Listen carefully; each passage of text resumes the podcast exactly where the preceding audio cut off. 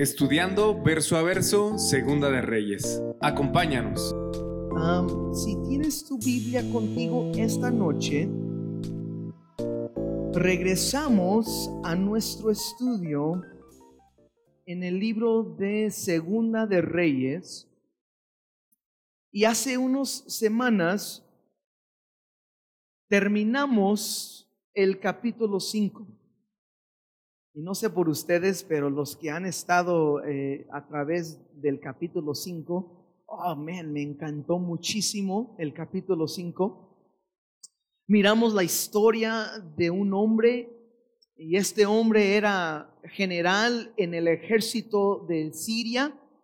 Dimos cuenta que él era un hombre de estatus, un hombre de poder, un hombre de honor, y por fuera, este hombre se miraba que él tenía eh, todo.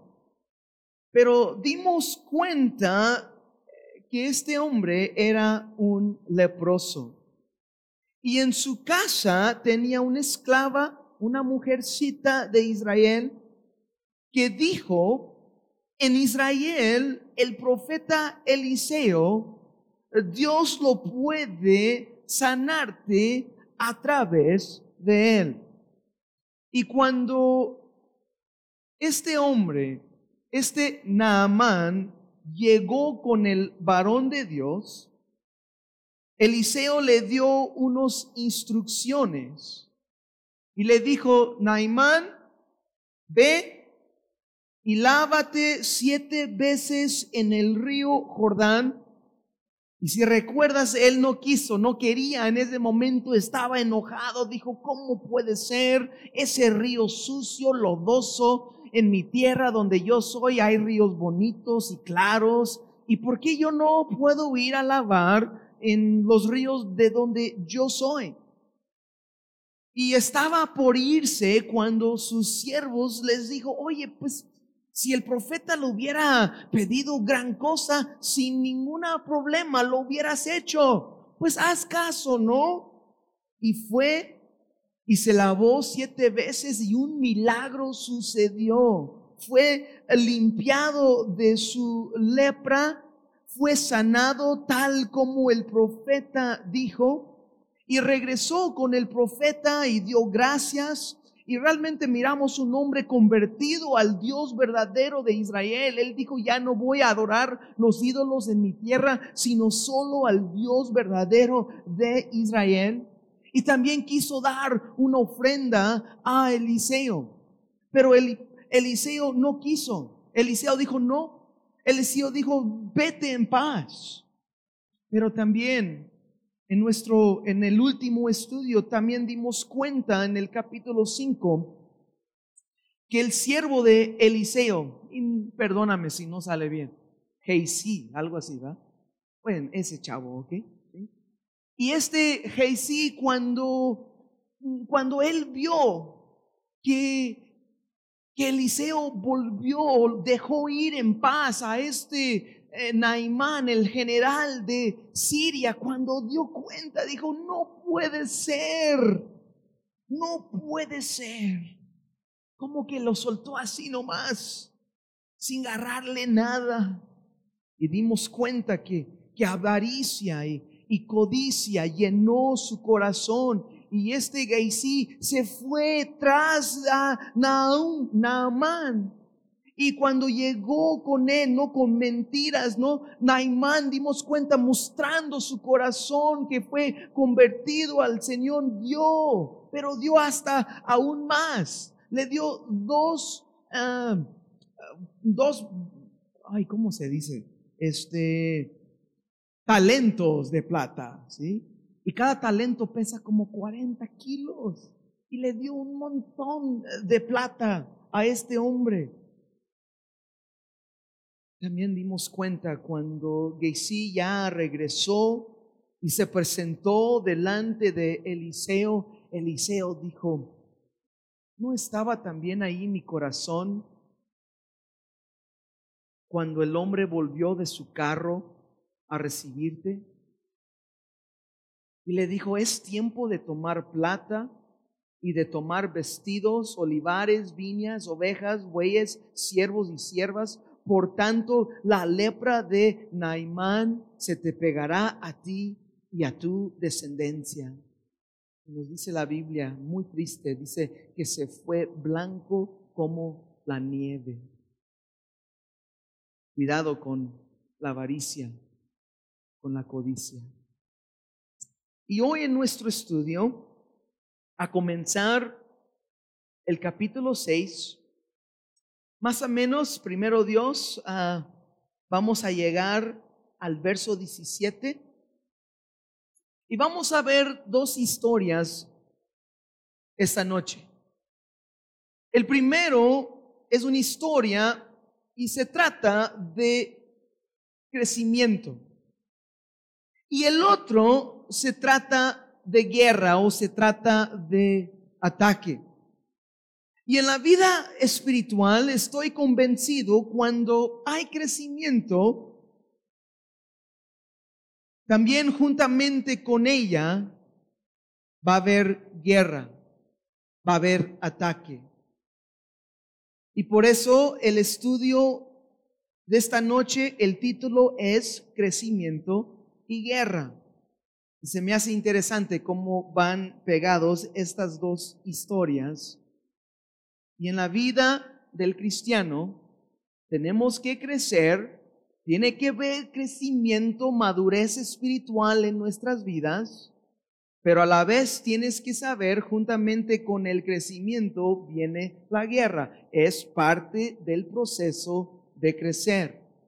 Entonces, el primer parte de nuestro estudio se encuentra en los primeros siete versículos del capítulo 6. Entonces, vamos a comenzar, dice así, los hijos de los profetas dijeron a Eliseo, he aquí, el lugar en que moramos contigo no es estrecho. Vamos ahora al Jordán y tomemos de allí cada uno una viga y hagamos allí lugar en que habitemos. Y él dijo, andar. Verso 3. Y dijo uno, te rogamos que vengas con tus siervos. Y él respondió, o sea, Eliseo respondió, yo iré. Perdón. A comenzar el capítulo 6, damos cuenta que hay una situación en el ministerio. Damos cuenta, o sea, que hay una, una problema en el ministerio. Podemos decir que era un problema buena. El ministerio de Eliseo estaba creciendo. Dios estaba usando Eliseo y la escuela de profetas en una manera muy especial. Aún en medio de una nación, no sabemos eh, el contexto de Segunda de Reyes, en medio de una situación, eh, esta nación de Israel, por lo general, ellos rechazaron a Dios y, había un, un remanente aquí que damos cuenta que estaba creciendo. Y es bonito ver cuando Dios está orando y aún cuando el mundo está lleno de, eh, de, perversión y de oscuridad y que Dios está obrando y la iglesia está creciendo, eso es algo bonito. Y ahorita era un tiempo especial en el ministerio de Eliseo. Llegó el punto, ¿no? Ya no cabían donde estaban si ya tenemos un problema, una buena problema. Tenemos que crecer, no, ya no cabemos donde estamos viviendo. Y sabes, siempre son tiempos muy bonitos cuando Dios está bendiciendo el ministerio. Pero también a la vez el tiempo de bendición es un tiempo de prueba, porque es muy fácil en medio de la bendición de Dios olvidar que todo se trata de Él, lo que Dios está haciendo. El pastor Chuck dijo La verdadera prueba en el ministerio no es cuando está pequeño, no es cuando dices, Dios, traiga a la gente, Señor, que vengan a conocerte, Dios, que vengan y vengan.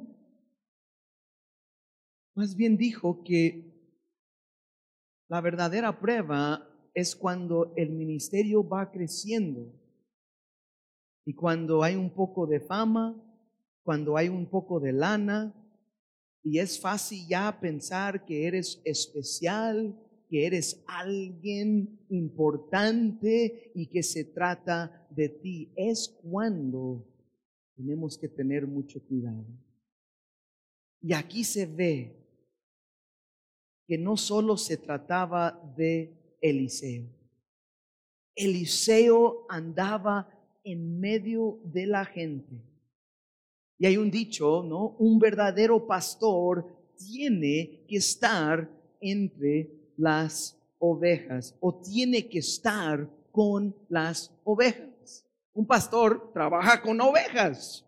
Si no está con el pueblo, no es pastor.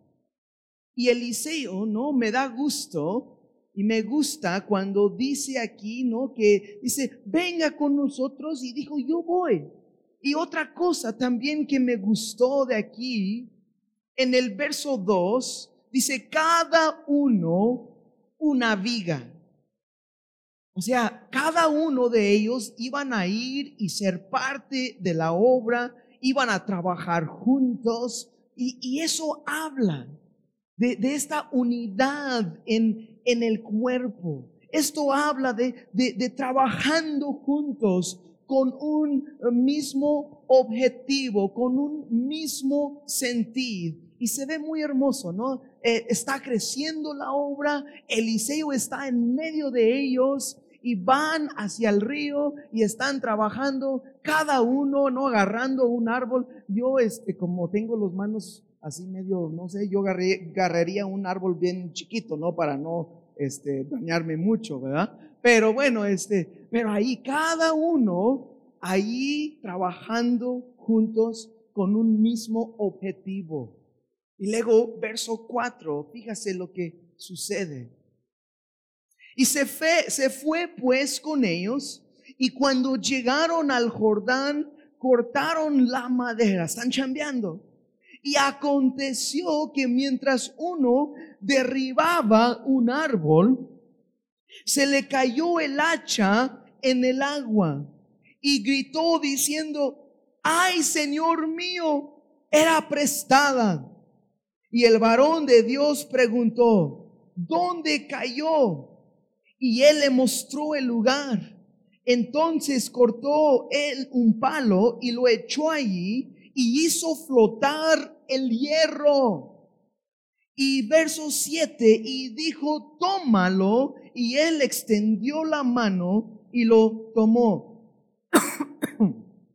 Ahora, una vez más, todos obrando, todos cortando madera, o sea, manos a la obra, y uno de ellos, mientras que estaba cortando con la hacha de hierro, no pegando bien duro, no, este, ahí a un lado del río Jordán, de repente un accidente. La hacha se voló al aire y cayó en el río Jordán. Y hay que recordar, el río Jordán no era claro, no era un río claro, era un río lodoso. Entonces era imposible ver exactamente dónde cayó el hacha de hierro. No podía, no, más, más o menos tenía una idea, eh, ¿dónde cayó? Bueno, pues más o menos por ahí.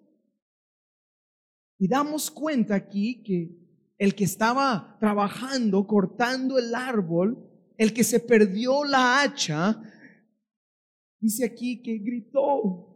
Dijo, ¡ay, Señor mío! porque Dice, es prestada. En el hebreo,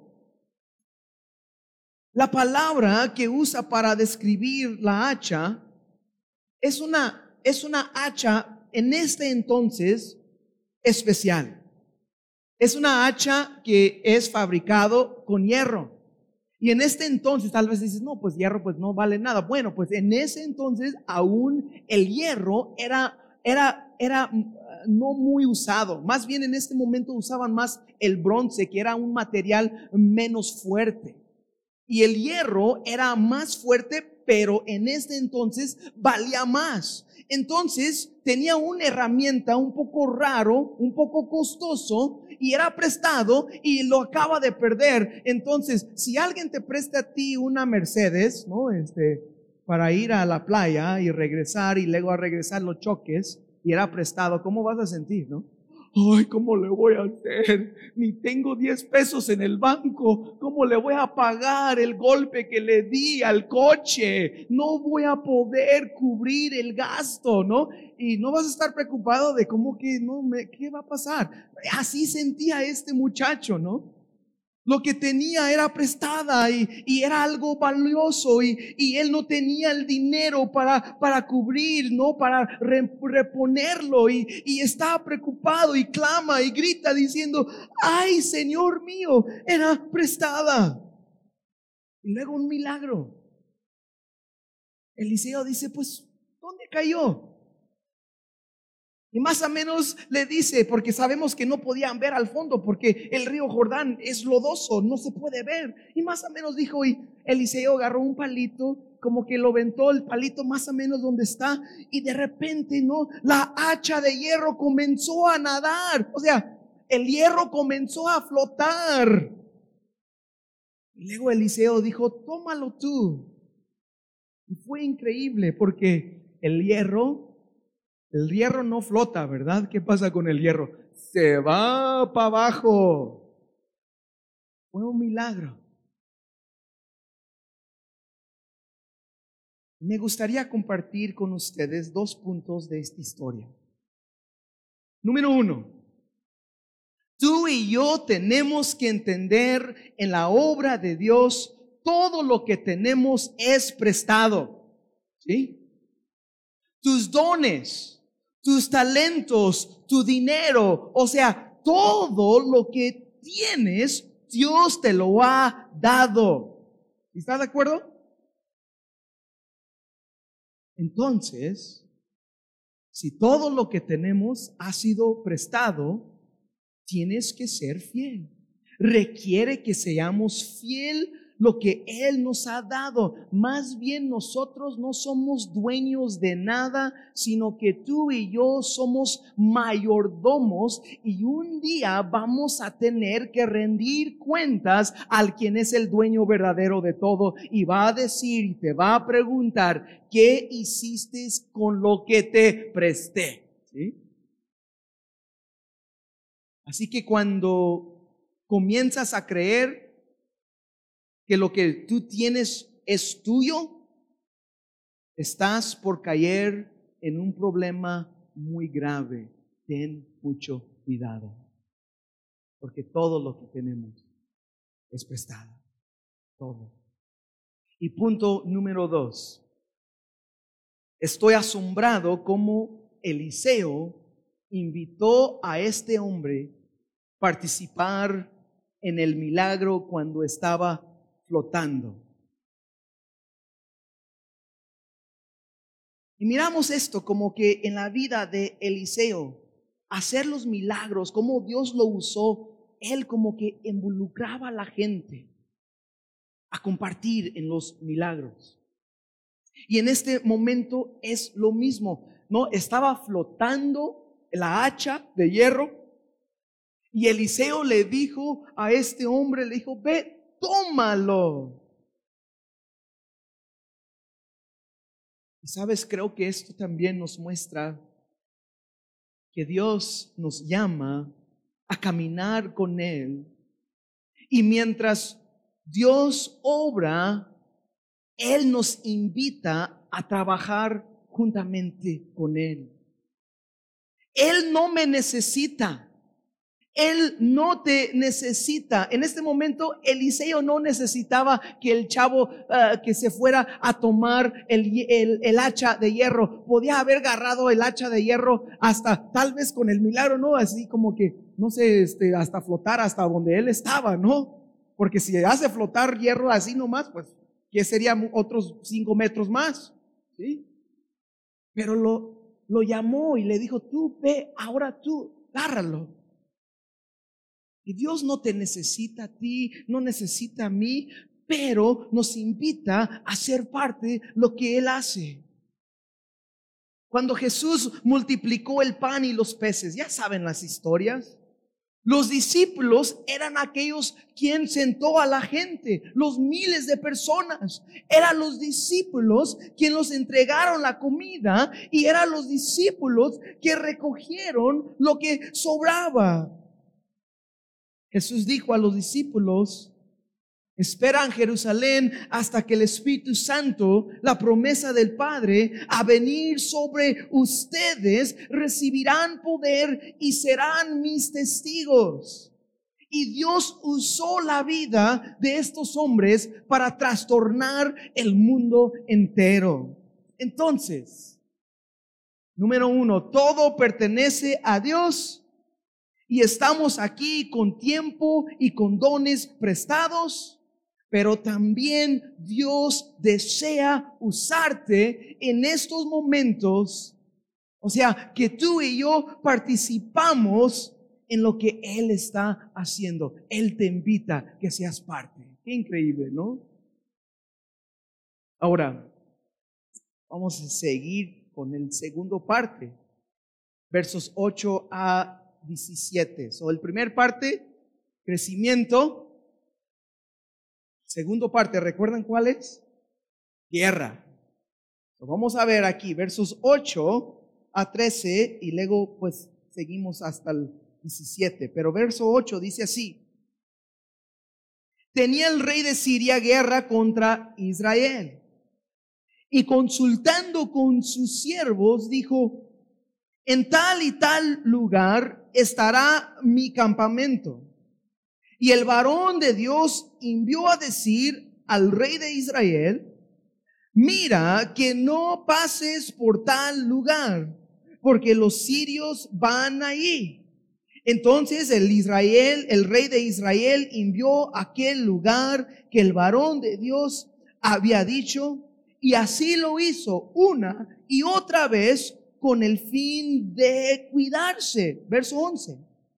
Y el corazón del rey de Siria se turbó por esto y llamando a sus siervos les dijo, no me declaráis vosotros quién de los nuestros es del rey de Israel.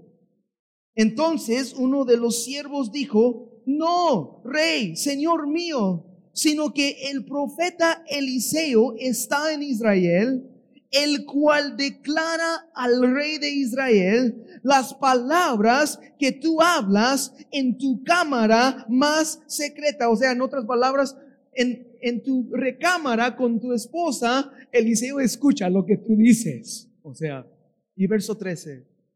Y él dijo, el rey de Siria, id y mirar dónde está, para que yo envíe a prenderlo. Y le fue dicho, he aquí, que él está en Dotán. Entonces,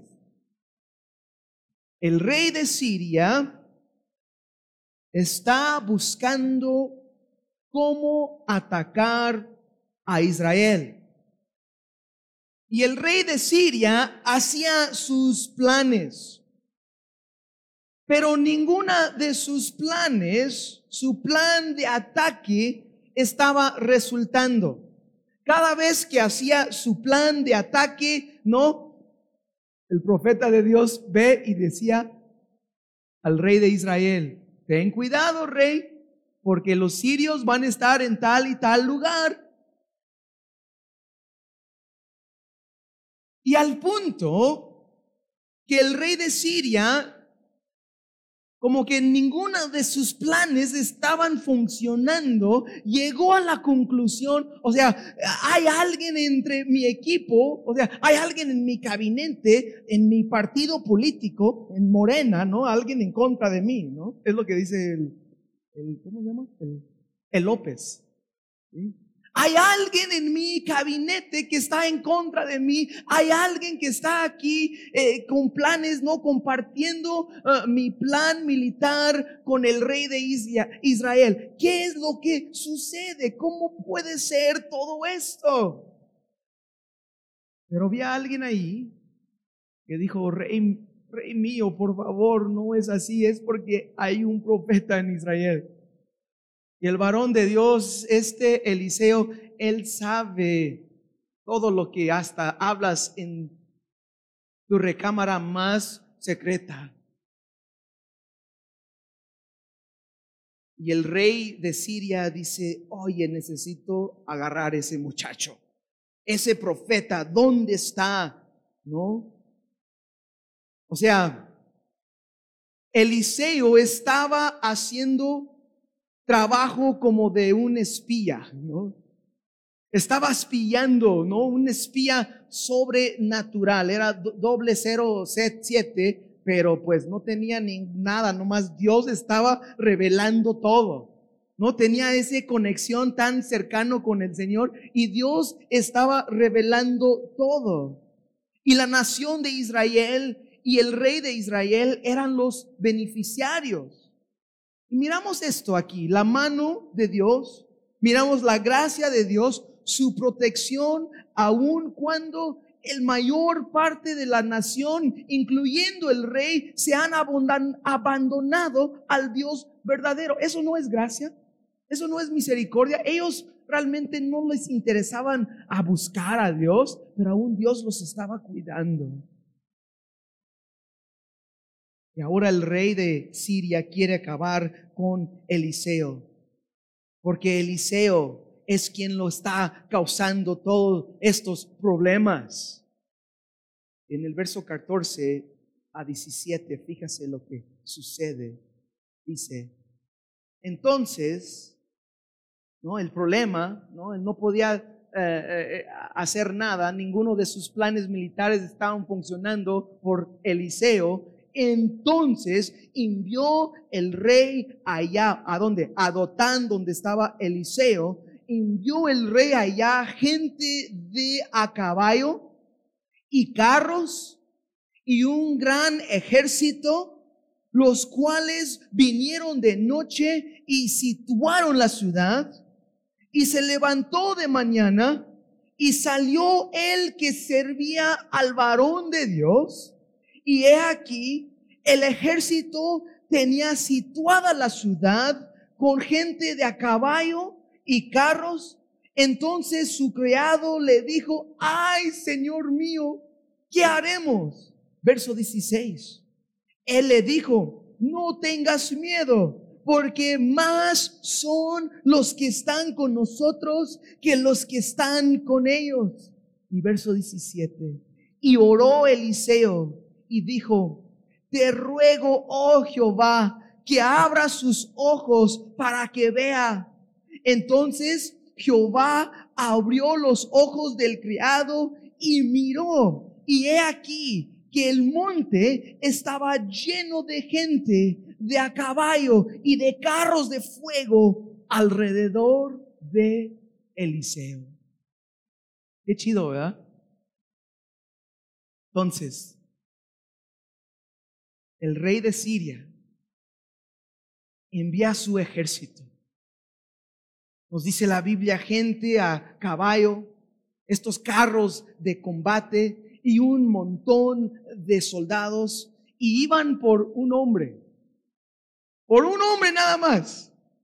Miles y miles de soldados, un gran ejército iba por un solo hombre. Qué increíble. ¿Cómo Dios puede tomar un hombre que le es fiel, que, que, que, le busca con pasión, con fuego en su corazón? ¿Cómo Dios puede usar un hombre o una sola mujer para, trastornar un país interno? Qué increíble, ¿no?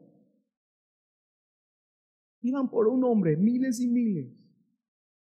Y puedes imaginar cuando los habitantes de esta ciudad, de esta ciudad de, de, Dotán, cuando ellos despertaron al siguiente día y dieron cuenta que estaban arrodeados del ejército de, Siria, ¿cómo sentían en ese momento? Se despertaron, vamos por el cafecito y de repente se ve un ejército, ¿no?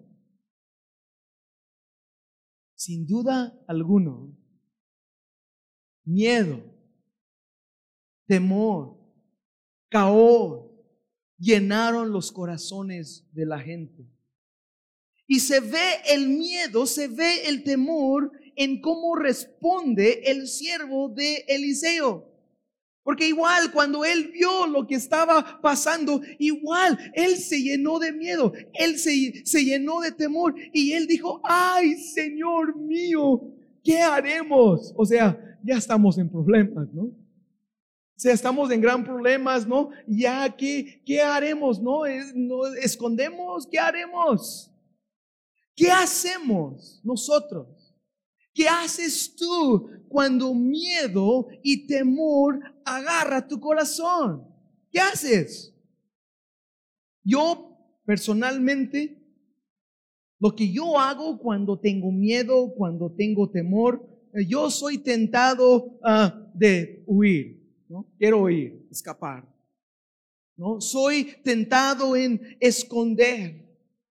También soy tentado, ¿no? De, de, querer ser uno de los que me están persiguiendo, ¿no? O sea, quiero rendirme, ¿no? Ahora, bueno, ya ganaste, voy a ser parte de tu grupo, ya me aceptas como ves, ¿no?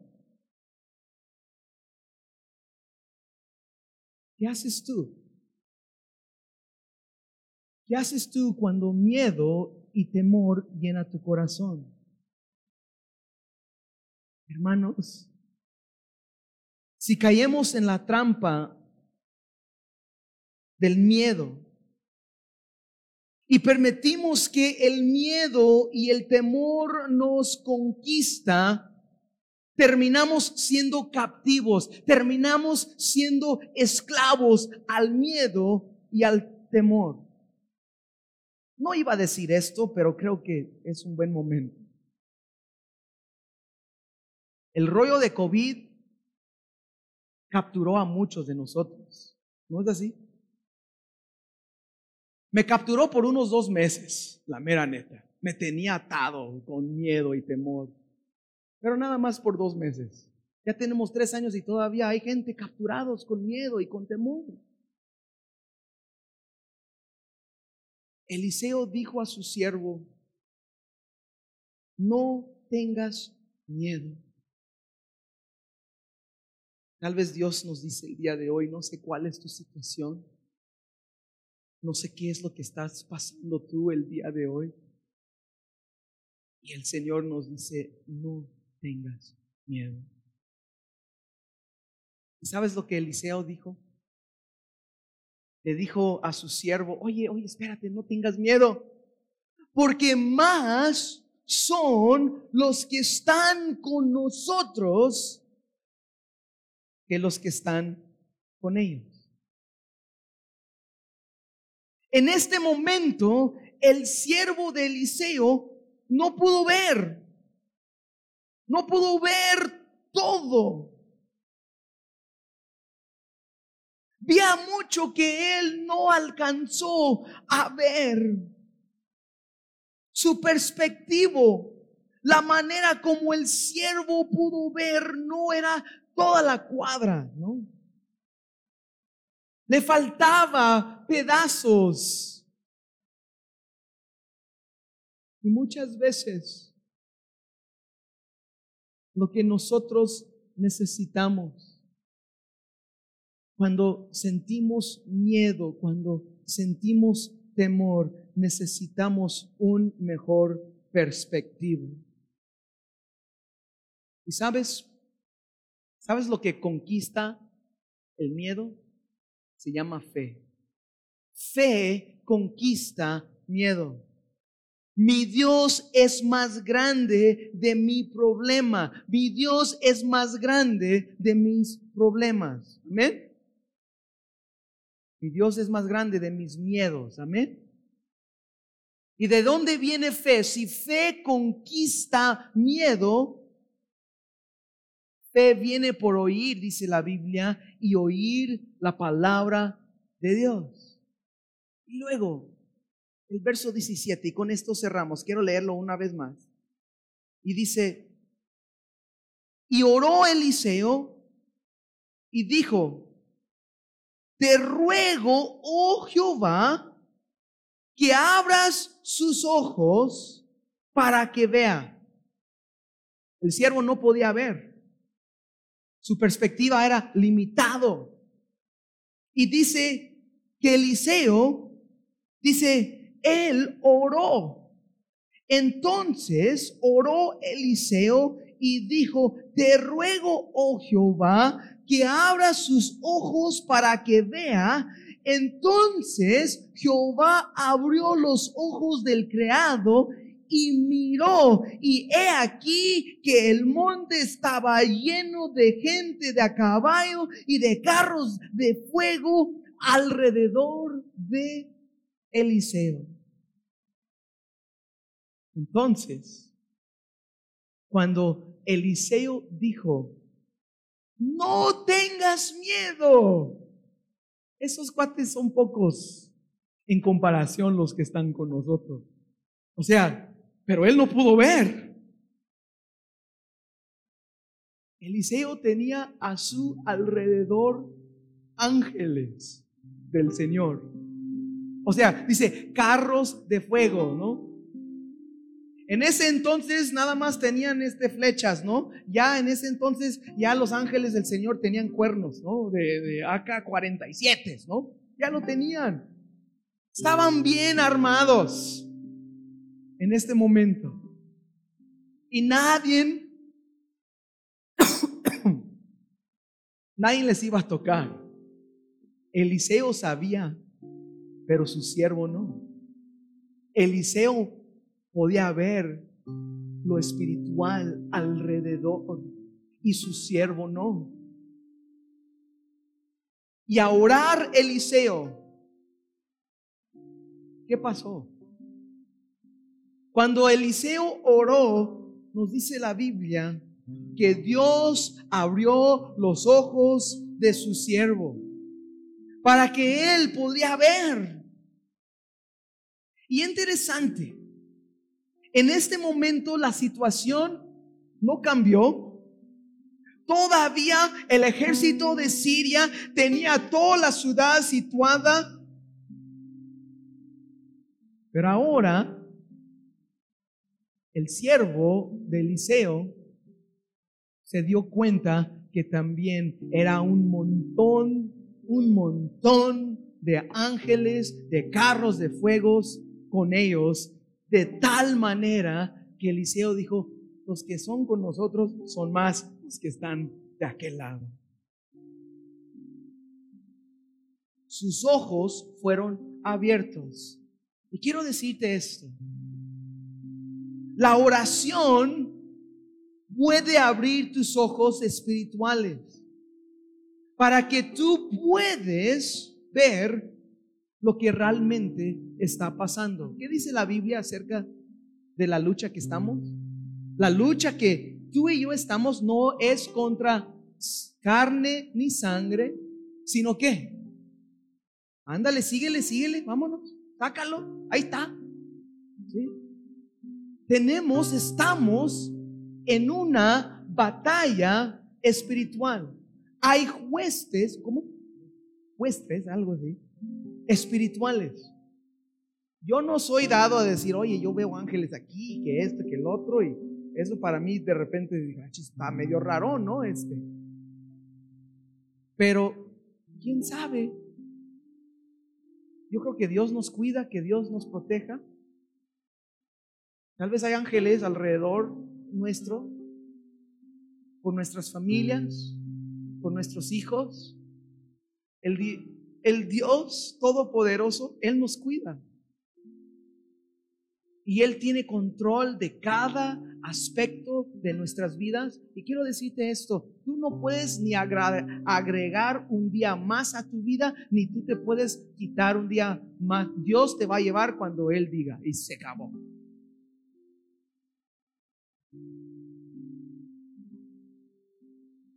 Y la oración puede abrir tus ojos espirituales. Cuando te sientes agobiado por miedo, cuando sientes agobiado por temor, que sientes que no hay salida, que no hay esperanza, ¿sabes lo que tenemos que hacer es orar, acercarnos a Dios. Filipenses 4, 6 y 7 dice, por nada estáis afanosos, sino sean conocidas vuestras peticiones delante de Dios en toda oración y súplica con acción de gracias y la paz de Dios. La paz de Dios es lo opuesto de miedo y temor, ¿no es así? La paz de Dios es el opuesto de miedo y temor. Y la paz de Dios que sobrepasa todo entendimiento.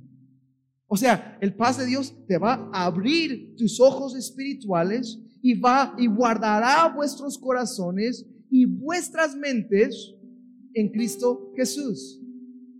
Imagínate cuando el siervo de Eliseo, cuando él pudo ver la realidad, ellos tienen carros de combate, pero nosotros tenemos carros de fuego.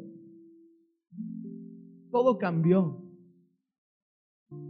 Ya no tenía miedo, ya no tenía temor. Y cuando tú y yo confiamos en Dios, cuando confiamos a Dios, a su palabra, el miedo y el temor se convierte en fe, ansiedad en confianza, agitación, iniquitud en descanso. Es lo que pasa. Isaías 54, 17, el profeta Isaías dijo, ninguna arma forjada contra ti prosperará. Amén. Primera de Juan 4:4 dijo, hijitos, vosotros sois de Dios y los habéis vencido, porque mayor es el que está en vosotros que el que está en el mundo. Romanos 8:31 dice, ¿qué pues diremos a esto? Si Dios por nosotros, ¿quién contra nosotros? Entonces, hermanos,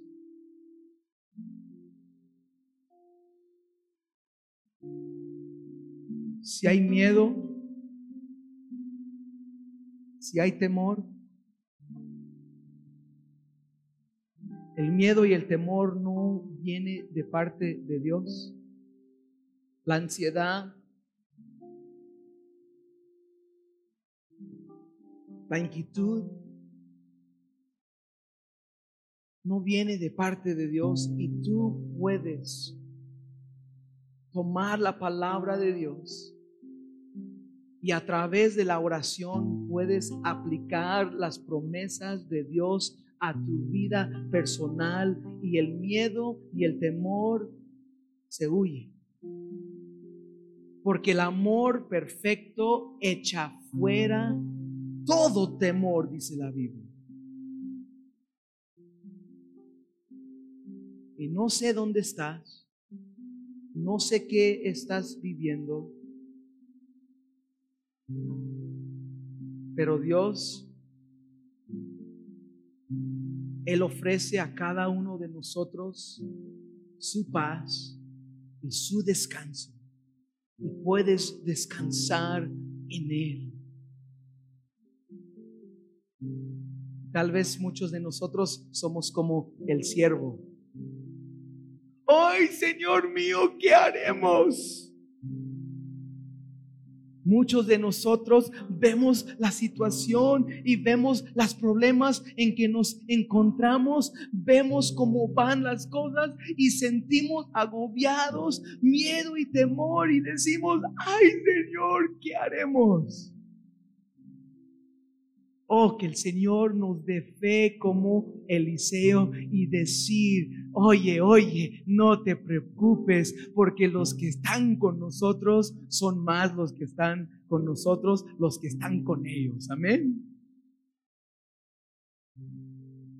Son más. O sea, si Dios por nosotros, ¿quién contra nosotros? Ninguna arma forjada contra ti prosperará. Porque más grande es aquel en vosotros que el aquel que está en este mundo. Amén. Se pueden poner de pie, vamos a orar.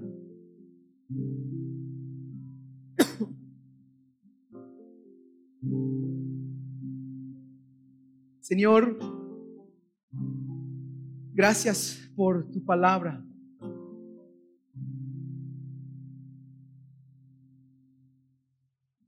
Y Señor, fe viene por oír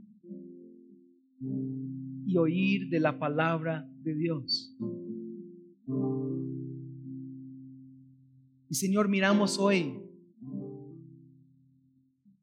cómo tu obra crecía en la escuela de profetas y ya no cabía. Señor, como tú, Señor, todo lo que tenemos ha sido dado por ti. Todo lo que tenemos, Señor, realmente es prestado. Señor, ayúdanos a serte fiel. Señor, ayúdanos a usar nuestros dones y talentos para tu gloria. Señor, porque tú no nos necesitas, pero nos has invitado a ser parte, Señor, de tu obra.